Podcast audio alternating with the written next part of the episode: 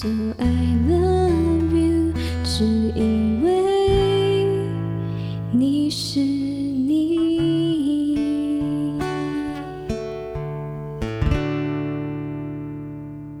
每一个生命故事都是一篇动人的乐章。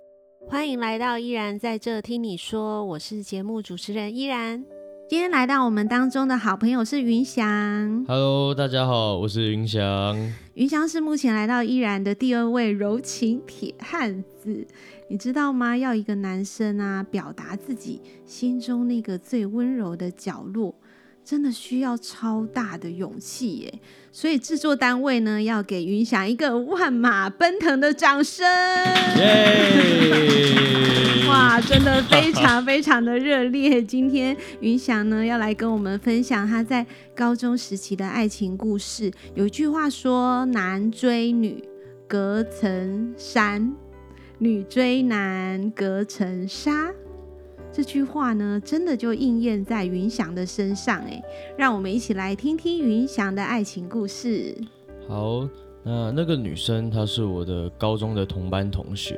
然后一开始我们是很好的朋友，所以相处的时候也常常互相开玩笑啊，连我们呃会开始有一点暧昧的关系，也都是因为一个不经意的玩笑开始的。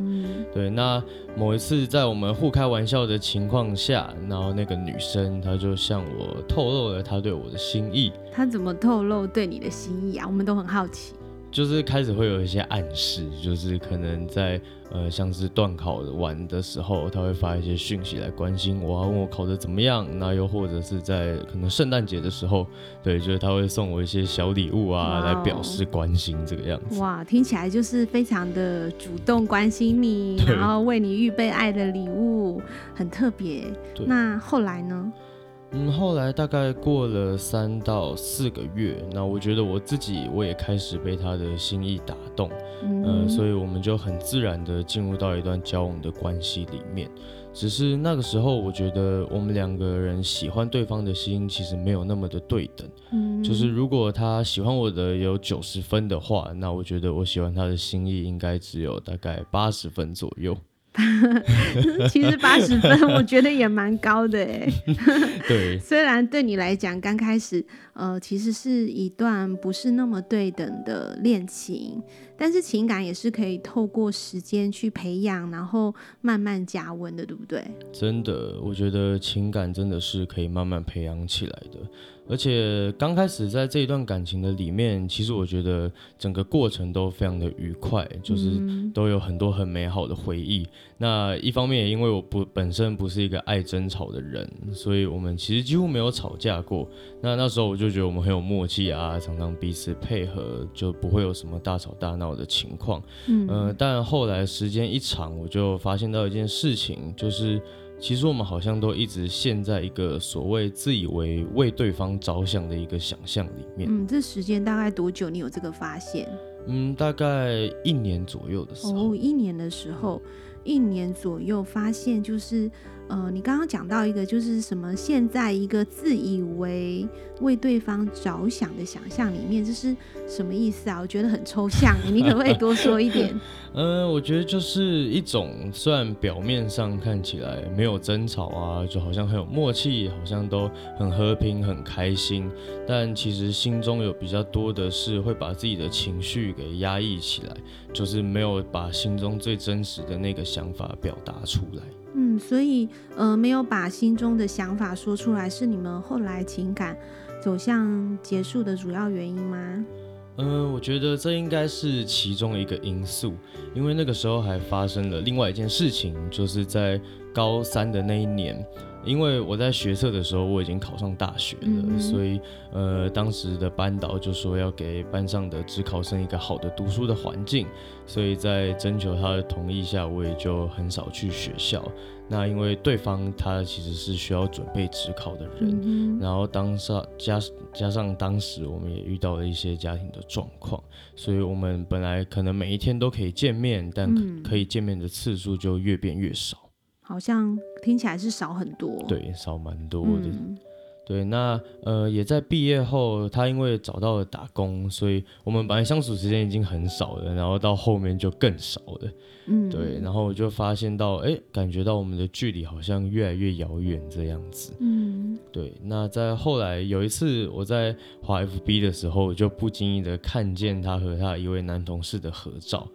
哇哦，对，然后当下我就觉得心里有点嗯怪怪的，就有点心里不安这样，嗯、所以我就呃赖他，告诉他也想要当面跟他聊聊啊，想说这到底是、嗯、对，到底是发生什么事情，嗯、但其实他当时是不愿意的，而且他就突然跟我说他需要两个月的时间，可以好好一个人静一静，想一想。哦，所以他就说两个月的时间都不要联络的意思。对，就是完全没有一点任何联络。嗯哇所以好像在你们的关系当中，除了会压抑彼此的想法以外，还有你们的相处时间变得好少，生活圈越来越不一样，而且好像在 FB 上面又看到好像有第三者的介入，而且云翔你很勇敢呢，因为其实你还是想说当面跟他确认到底是怎么回事。结果换来的结果是他要你等他两个月，而且让我非常惊讶的是，云翔你居然会答应他的这个要求。对，其实我觉得必须说，呃，我当时是很伤心的，因为我觉得其实辗转间也知道他就是有了新的交往的对象，嗯、但是呃，当时我觉得不管怎么样，我们还是需要有一个面对面沟通啊，有一个好的结束的呃一个过程，因为我觉得这样对彼此来说才是最好的。所以当他提出来要等他两个月这个要求的时候，我就也觉得好，那我就愿意等这两个月。哇哦，对于要等待一段恋情好像被宣告结束的日子啊，我觉得连一分钟都非常难熬哎。那我不知道这两个月你是怎么度过的啊？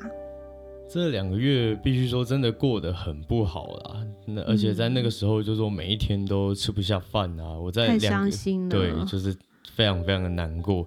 那我在那两个月内，我也就瘦了四公斤，还五公斤。哇哦 Wow。对，然后但呃，我觉得有一件值得庆幸的事情，就是那个时候我的同学、我的朋友，他们都很挺我，就是他们会主动的来关心我啊，听我分享我的心事，那也会主动的。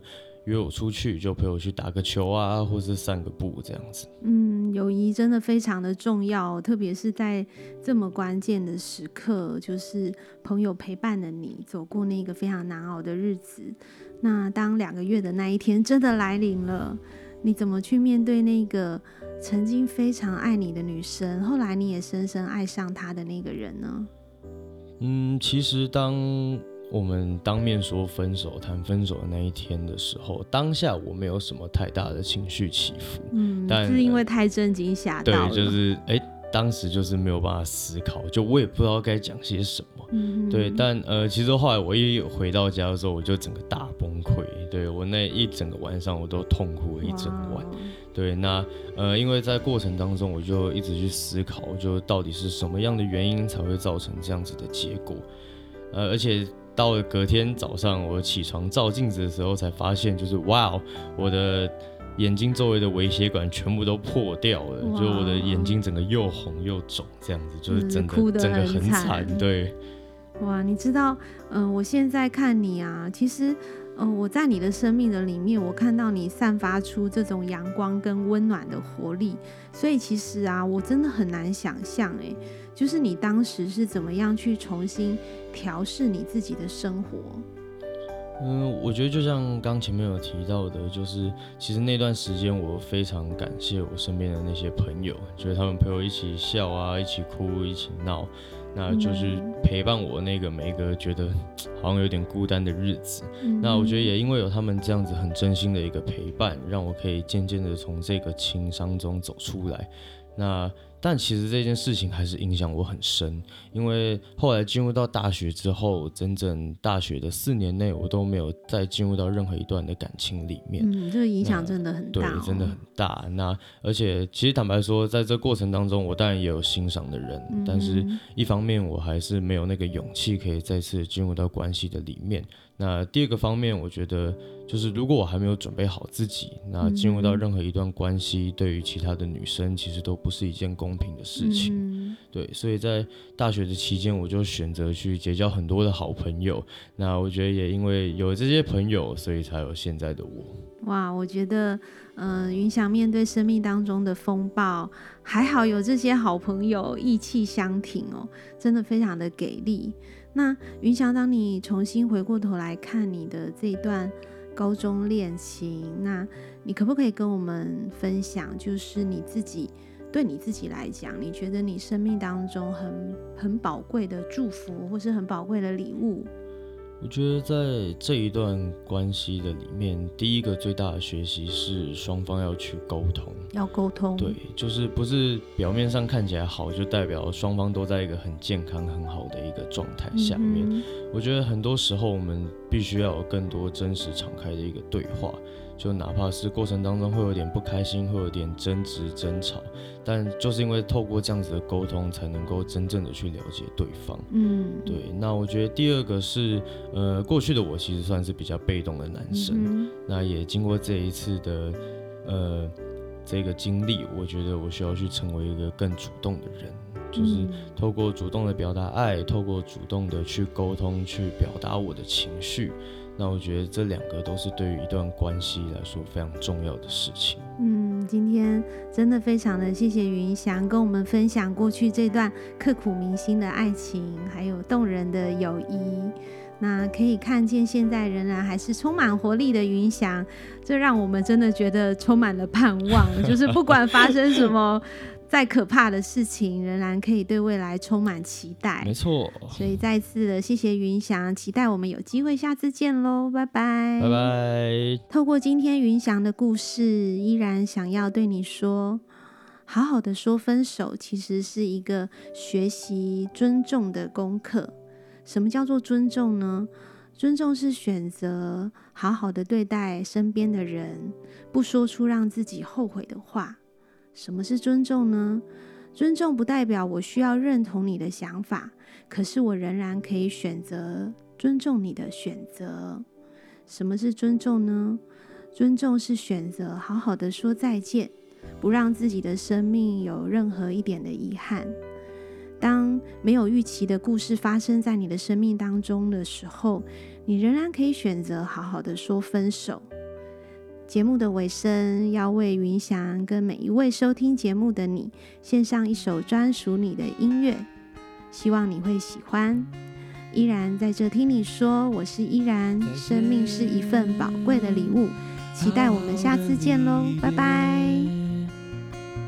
别让生命留下遗憾，分手。